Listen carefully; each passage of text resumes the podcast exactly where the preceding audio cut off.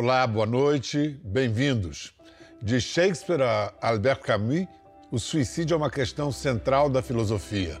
Na prática, é a morte mais agressiva para quem fica, como uma morte com dedicatória. Tomem. Uma porrada que não pode nem ser revidada, uma pergunta que vai permanecer sem resposta. Por quê? O suicídio é um problema de saúde pública tão grave que tem de ser tratado em silêncio, pois pode ser contagioso.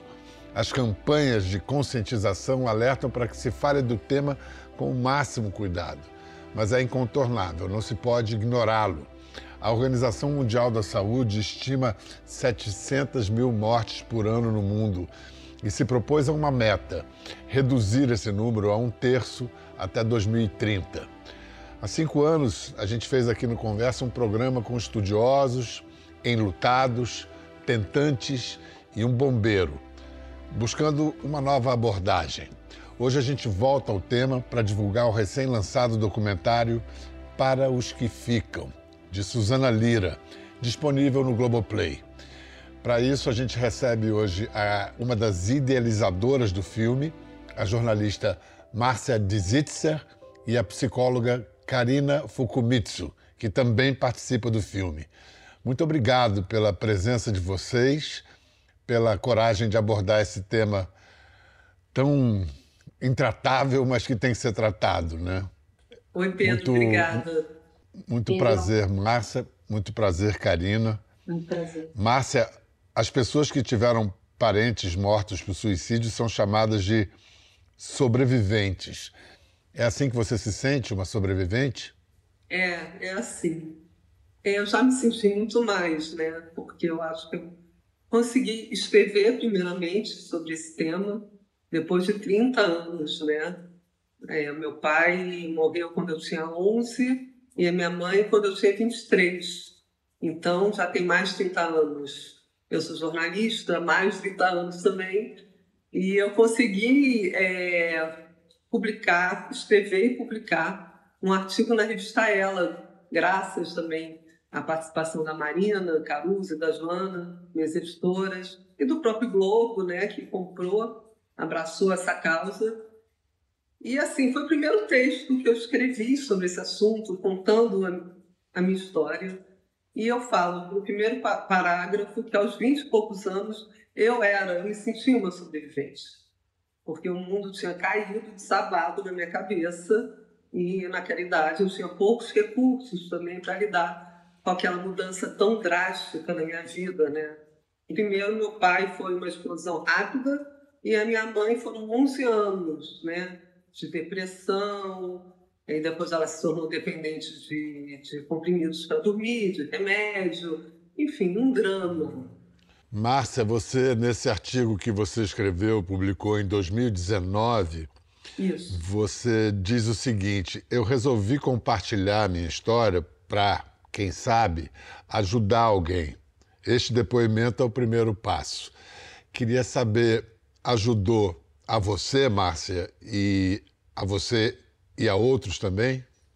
Com certeza me ajudou, porque escrever é catártico, né? É uma maneira da gente também é, ressignificar tanta dor, porque eu também achei que naquela altura do campeonato, em 2019, eu estava pronta para falar sobre isso. Eu tentei em outros momentos e não tinha rolado, né? Eu travava, era realmente complicado e delicado. É, mas o, o, temor de tratar de suicídio em jornais, você é jornalista, você sabe disso, é porque ele pode ter um efeito contagioso, né? Mas eu acho que a gente chegou num ponto que também, é, e isso a Marina fala na abertura do documentário, que você fala para não contagiar. Mas o não falar também cria um estigma. Então a gente fica num é. beco sem saída. O não falar leva mais desamparo a quem precisa ser amparado. Quer dizer, é um, é um. Se correr, o bicho pega, se ficar, o bicho come. É carcará. Exato, exato. Karina, Você, a sua história, você teve uma mãe que tentou se matar diversas vezes. Consta aqui entre 15 e 18 tentativas. Ela acabou morrendo do coração, não foi é, por suicídio. Mas você se sente também uma sobrevivente? Me sinto, Pedro. Primeiro, quero agradecer essa oportunidade. E ser sobrevivente significa que em algum momento a nossa vida parou de ser vivente. Então, não existe impacto maior do que a gente vê pessoas que a gente ama é, cometendo suicídio, trazendo a ideia de que o, a morte seria mais importante ou mais interessante do que a própria vida. Então, quando você fala e me pergunta se eu sou sobrevivente, eu acredito que sim, porque muitas vezes a gente fica sem norte, muitas vezes a gente fica sem a referência. E eu tenho uma questão que eu pergunto: por que se calar se o falar é tão importante? Então, para um sobrevivente, para uma pessoa em luto por suicídio, o ideal e o mais necessário é a gente abrir espaço para a gente é. conversar a respeito daquilo que a é. gente oculta, a gente acha que é. não é mas, incorreto. É, mas aí, a gente voltando à questão do tabu, muitas vezes a pessoa se calava porque não tinha ninguém disposto a ouvir, né? Então, eu acho que é importante também é, que hoje se, se cria, hoje há canais para que se possa escutar as pessoas. É, no meu caso, como eu trabalho especificamente com pós-venção e luto por suicídio, Bial, eu costumo falar ainda bem que a pessoa tenta se comunicar. Eu acredito que o suicídio é um ato de comunicação de uma dor sentida e não consentida. Isso quer dizer que, como eu trabalho com pessoas em luto, eu falo, bom, é importante que chame a atenção porque existe um pedido de socorro. Existe, né, escancaradamente uma fala que não é falada, mas é comunicada de um sofrimento existencial. E por isso é importante que essa pessoa possa ser é, acolhida com muito respeito. Uma das mais maiores sequelas que eu tive como filha de pessoa que tentou várias vezes o suicídio foi a ideia de que muitas vezes nós a levávamos, levávamos eu e minha irmã, a levávamos para o pronto-socorro e a gente ouvia Dona Yoko, a senhora só quer chamar a atenção, a senhora não tem dó né, dessas meninas, a senhora tenta, infelizmente nós ouvimos isso, a senhora tenta de um jeito mais efetivo para fazer com que a gente não perca mais tempo com a senhora. É um pedido de socorro, o mais desesperado pedido de socorro. Agora, algo que eu identifico, porque quando isso aconteceu perto de mim, é, graças não foi tão perto quanto um parente, mas eu identifiquei, eu queria saber de vocês. Não só porque a culpa é, é, é de quem vive, de quem sobrevive, essa é, é falada. Mas e a raiva que dá, hein? Eu posso falar sobre a raiva. Fala. É, até na entrevista, né, no documentário, é, eu, eu entrevistei e a culpa era, era muito presente. E eu, eu me perguntava, nossa, mas eu, eu não sinto culpa. Eu não tenho culpa. Esse sentimento, barra pesada nesse caso, né, eu não compartilho. Acho que porque eu era muito nova e porque eu era filha, talvez, muito nova. Então, o sentimento com o qual eu tive que lidar durante anos, e acho que ainda tenho que lidar, é a raiva a raiva, a falta de entendimento, o porquê, como assim eu não fui suficiente? Como assim? Né? A gente tem essa idealização que filhos, filhos em primeiro lugar. E eu não fui colocada em primeiro lugar, nem por ele, nem por ela, nem as minhas irmãs. E no tempo a gente vai lidando com isso, vai entendendo, vai ouvindo, e vai também ressignificando isso. Eu sou mãe, minha filha tem 27 anos, então eu acho que eu pude olhar de novo essa maternidade, sendo mãe. Mas eu, eu tive sim. Teve que trabalhar isso, trabalhar, é algo que você tem que trabalhar né? até hoje. É, é, ainda bem que tem é. terapia, é. tem Exatamente. Não, você, a, a Karina, que é uma psicóloga especialista nisso, essa ambivalência é de enlouquecer, né? Entre raiva e culpa, né? Ter esses dois sentimentos ao mesmo tempo, com igual intensidade. É, e vou incluir mais um, vergonha, inclusive pelo tabu que é o suicídio. Né? Então a gente lida entre uma montanha russa de sentimentos e a impressão que nos dá é que a gente foi colocado no primeiro carrinho da montanha russa sem pedir né? Sem ter, esse, inclusive, sem ter se questionado, né? O que, que eu estou fazendo aqui? Porque, como você falou no início do programa, você se pergunta, a pessoa que é, é enlutada pelo suicídio se pergunta por que isso aconteceu comigo. E não tem resposta. Não temos. Infelizmente, eu costumo falar, é o que eu coloquei também no documentário, a verdade vai embora com aquele que se matou. Agora, uma das coisas que a gente precisa entender que assim a gente é colocado num lugar de impotência. E aí a raiva, ela é originada e ela é causada principalmente porque nós não temos as nossas é, necessidades satisfeitas, inclusive a nossa necessidade de ter sido visto como pessoa em luto. E isso dá muita raiva, porque a gente fica impotente, né? E aí eu pergunto, quem mata quem quando um suicídio acontece? Você tem alguma resposta para essa pergunta? Quem mata quem, Márcia? Não tenho. Eu acho que eles morrem um pouco e renascem, né? E vai se reconstruindo. Tecnicamente, eu já ouvi de psicanalistas dizendo que o que dá de, determina, que dá força para uma pessoa cometer o suicídio é porque qualquer coisa para aliviar a dor aquela dor, aquele sofrimento psíquico que ela está passando, até, até morrer. Quando só morrer pode me aliviar. É por aí, Karina? É, eu é, utilizo nos meus estudos um autor que é o pai da suicidologia moderna, que se chama Edwin Schneidman. Ele tem um livro que ele fala que suicide as a psychic, ou seja, que eu traduzi como suicídio como expressão de um sofrimento existencial.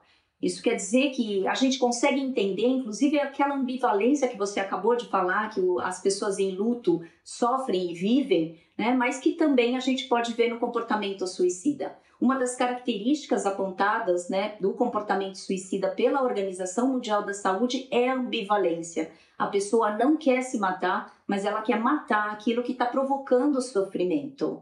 Então, o uhum. processo autodestrutivo acaba aparecendo, inclusive, como uma tentativa de controle para o sofrimento, e aí só que a pessoa vai por inteiro, né?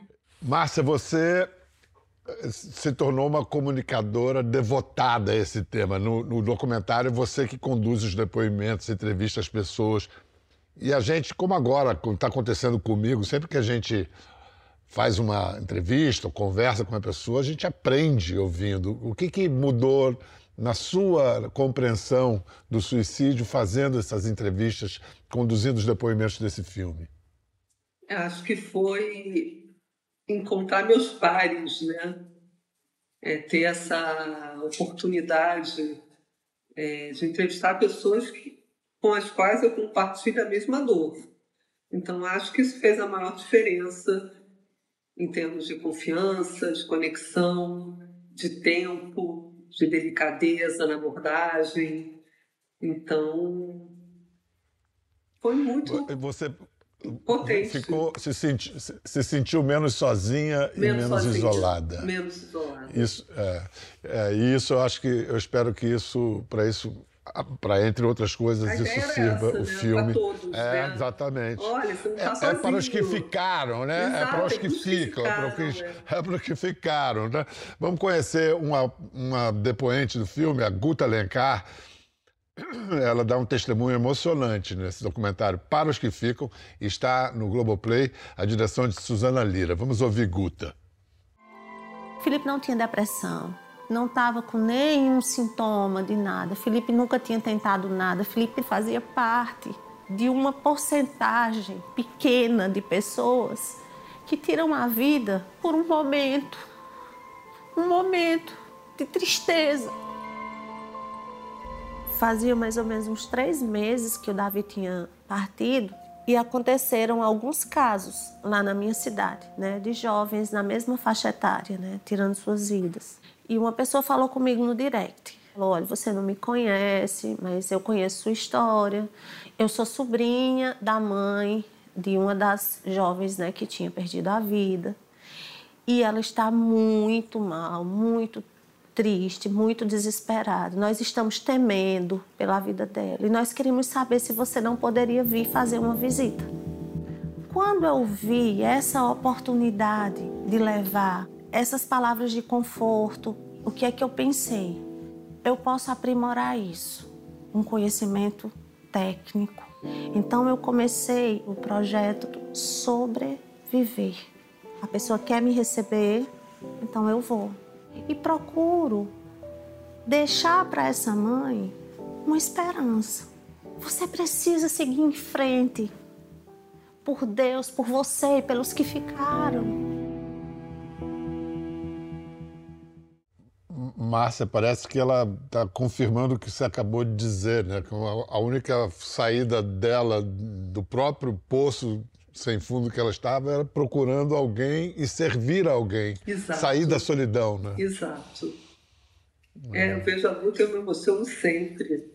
É, ela é uma fortaleza, ela é uma potência. E ela está fazendo faculdade de psicologia, Dá um sentido, né? E está buscando dar um, dar um sentido, dar um propósito, né? Agora, Karina, hoje tem uma enorme preocupação com os jovens, né? Quando a gente ouve falar de um suicídio numa escola, é uma coisa muito assustadora. É, você, quando é chamada para lidar com esse tipo de situação em ambiente escolar, quais são as, qual é a sua estratégia? Como é que você age? É a primeira coisa que a gente faz no gerenciamento de crises provocada por um suicídio provocado por um suicídio é a gente fazer acolhimento. A primeira conduta que eu faço é dar o acolhimento para os diretores, que normalmente eles que me procuram quando um suicídio acontece, para saber o que, que eles vão fazer com os alunos. E eu falo, não, a gente só dá aquilo que a gente tem. Então eu primeiro vou oferecer um acolhimento para vocês, a gente vai conversar a respeito do significado ou tentar compreender aquilo que aconteceu com vocês, porque ninguém escolhe ser impactado por um suicídio. Então, eu ofereço um acolhimento e começo a fazer então um treinamento com os próprios professores para receberem né, as pessoas que vão estar tá no dia seguinte ou depois de dois dias, depois do dia de luto. E aí a gente faz todo um trabalho de acolhimento, de cuidado, de habilitação para que a gente possa encontrar um certo equilíbrio. Eu coloquei muito entre aspas, né, porque é, é isso que eu falei, o impacto é tão enorme que leva tempo para a gente se resgatar de uma ferida enorme, né? É o seguinte, vamos ouvir o depoimento do pai de uma filha adolescente que cometeu suicídio. Ela se chamava Jéssica, ele é o Roberto Maia. Olha só como é que ele. O, o caminho que ele encontrou para lidar com essa perda que não dá para esquecer. Vamos ver. Analisando hoje em dia, não tenho assim como dizer, não, era uma criança problemática. Não, era uma criança normal, ativa. Eu estava brigado com ela quando, quando aconteceu isso. É, assim, coisa que hoje em dia a gente olha assim e faz, que merda. a gente não vai, não vai imaginar nunca assim.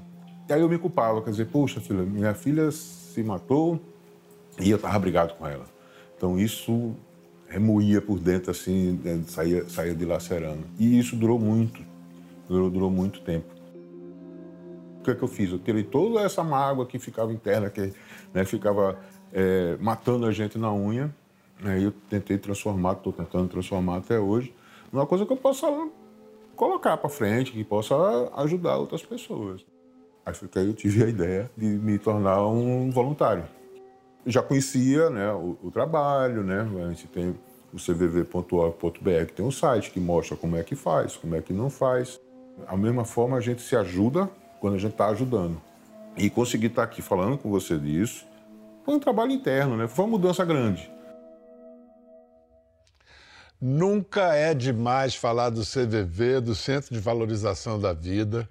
É, é um serviço que, nossa, eu, eu não sei, eu acho que é difícil quantificar, né, Karina? Quantas vidas podem ter sido salvas já pelo CVV? Você tem alguma ideia, alguma comparação para fazer? Eu não tenho ideia do número, mas eu tenho certeza que é um trabalho lindíssimo e é um dos únicos recursos que nós temos aqui no Brasil né, para oferecer esse espaço que eu acabei de falar de acolhimento, de escuta, de oportunidade para a pessoa falar né, sobre o sofrimento dela naquele momento, né, que a gente chama de acting out. né? Que é o momento em que a pessoa entra em desespero. E se a gente sabe que desespero significa sofrimento sem sentido, Bial, a gente sabe que todos nós já passamos por situações que nos trouxeram desespero. Então, por isso que o CVV é tão importante. No Brasil, a gente tem um programa nacional, estatal de prevenção do suicídio? Olha, não temos. Né? Na verdade, temos, uma, mas que ainda lei, não né? saiu. Exato. Em ah. 2019, saiu uma lei, inclusive, para a gente comunicar né, e apresentar notificações para os casos de suicídio, tentativas de suicídio e para casos de autolesão.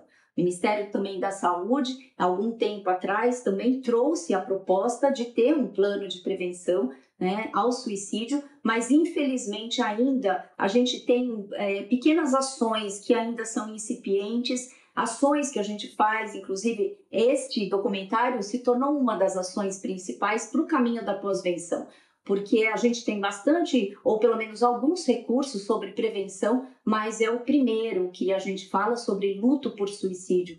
Agora, ainda no caso dos adolescentes, é, é muito difícil, porque, vamos lá, a, a Organização Mundial da Saúde é, cita é, sinais de alerta como mudanças bruscas de comportamento, agressividade, dramaticidade, intempestividade. Uh, cara, são comportamentos de qualquer adolescente.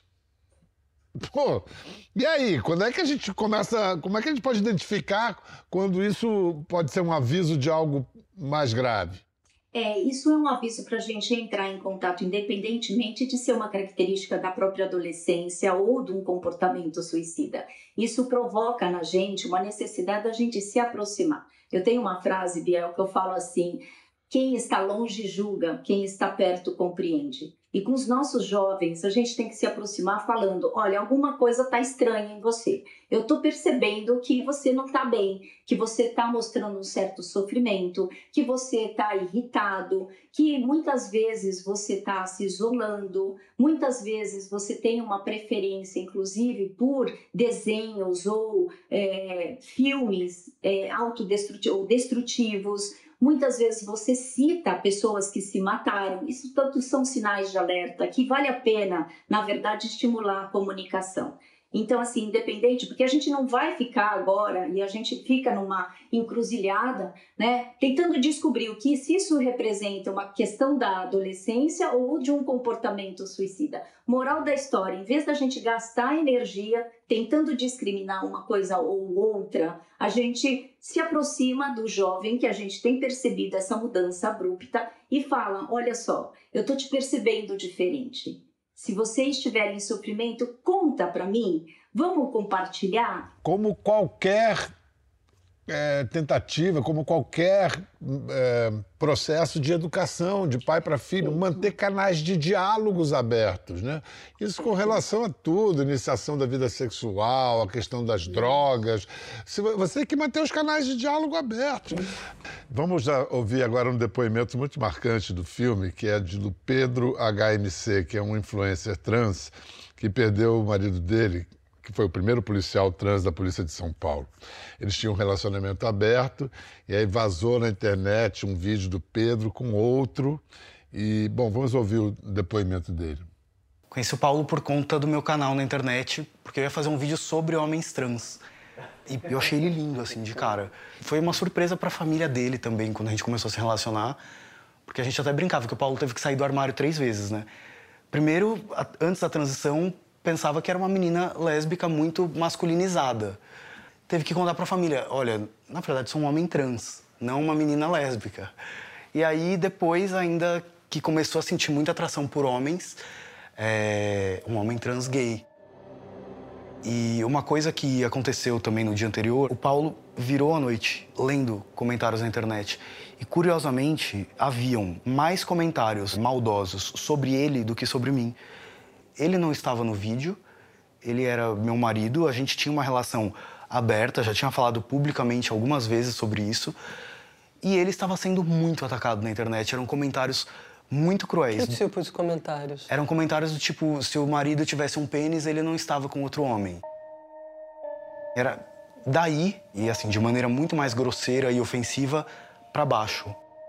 Eu tenho certeza que isso foi um fator determinante. Karina, a gente pode deduzir que grupos, como por exemplo a comunidade LGBTQIA, grupos assim são mais vulneráveis, mais suscetíveis ao, ao suicídio?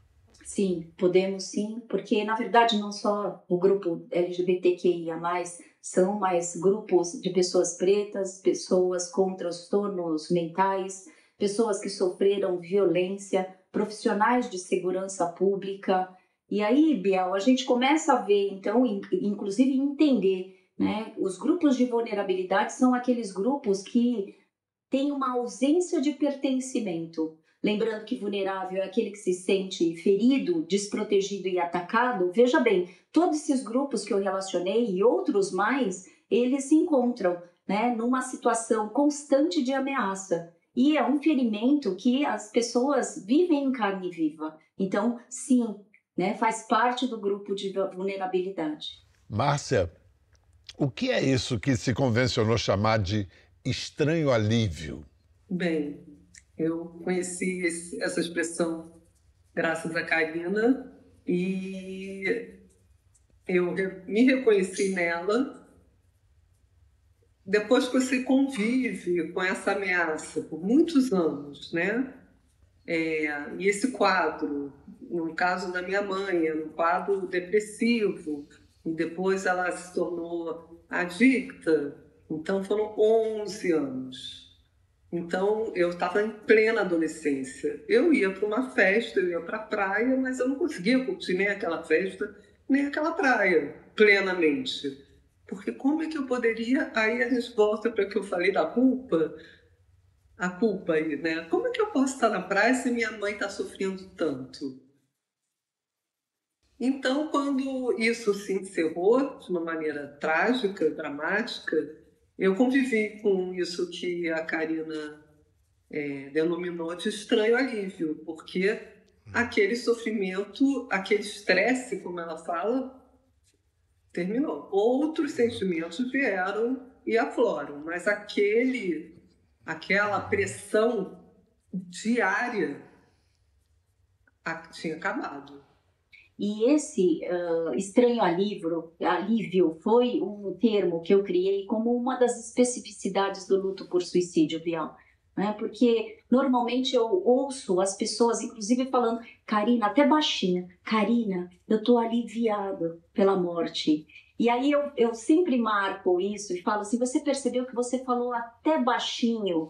É. E eu né, trouxe e cunhei esse termo, quando eu falo estranho, não é para julgar, é porque socialmente é estranho ouvir você também né, constatar que você está aliviado. Alguém falar que ficou aliviado pela morte de outra pessoa. Nossa, é um negócio. É. Né? Aí eu explico assim: você não está aliviado pela morte, você está aliviado pelo estresse que acabou. Então, o que acabou a partir do suicídio foi o estresse que você vive o tempo inteiro, né? Naquela sampone, naquele ioiô, né? Vivendo o luto que vai, agora vai morrer, agora não vai. Agora, quer dizer, isso é exaustivo para toda pessoa que fica, né? Para toda pessoa que acompanha, que tem alguém que ama, que quer se matar, que fala que quer se matar. Então, assim, isso é praticamente desesperador. Estava me ocorrendo aqui, a gente falou há pouco das nossas responsabilidades como jornalistas, como comunicadores, para falar do assunto. A questão é que hoje, com a internet, todo mundo é um comunicador em potencial, todo mundo, através de suas redes, é, tem esse, esse poder. Portanto, todo mundo tem que ter também consciência dessa responsabilidade, das consequências do que faz, do que expressa e comunica. Karina, é, a gente sabe de cuidados que a mídia em geral tem que tomar, mas desses cuidados, o que todos nós devemos tomar quando a gente faz posts, quando a gente trabalha na. Né, quando a gente se comunica nas, nas mídias sociais também. Vamos lá. O que eu sei, não mostrar o método, não se referir como foi feito, o que mais? Não mostrar as cartas de despedida. Existe uma recomendação da Organização Mundial da Saúde né? E eu acho que bastante apropriado não colocar culpabilizações e acusações, não utilizar né, formas religiosas para falar sobre o suicídio, principalmente, né, como ateu, falar, criticar as pessoas que se mataram também. Né? A gente não pode dar explicações simplistas. Então, a gente também não pode falar fracassou na sua tentativa ou foi bem sucedido né? Porque na verdade assim, a pessoa se mata, porque muitas vezes, como eu também trabalho com pessoas que tentaram o suicídio, só que não tiveram as mortes consumadas, então muitas vezes as pessoas vêm com uma percepção, viu, Karina, nem para me matar eu sou capaz. Então, assim, quando a gente fala fracassou ou foi bem sucedida a morte, a gente está dando um adjetivo. Sofrimento a gente não coloca adjetivo. Né? E também trazer uma concepção de que toda pessoa que se matou fazia parte de uma família disfuncional. Eu conheço, Biel, pessoas, né? Porque o suicídio ele não poupa ninguém. Então, assim, não necessariamente pessoas que se mataram tinham uma família disfuncional. E para evitar o, o, efeito imitação, também não falar aonde se deu, é, onde se não... aconteceu.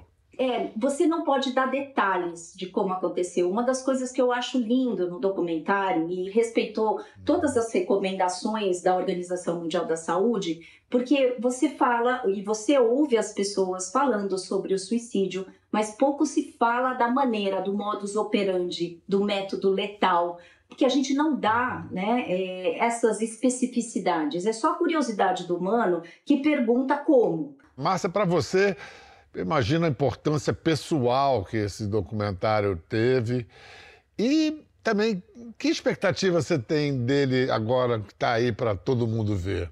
De consequências que ele, você desejaria? Então, é aquilo que eu falei, é ajudar as pessoas, é servir, como você falou, é poder é, que essas pessoas saibam que elas não estão sozinhas, porque por muito tempo eu me senti muito sozinha nessa dor, muito sozinha.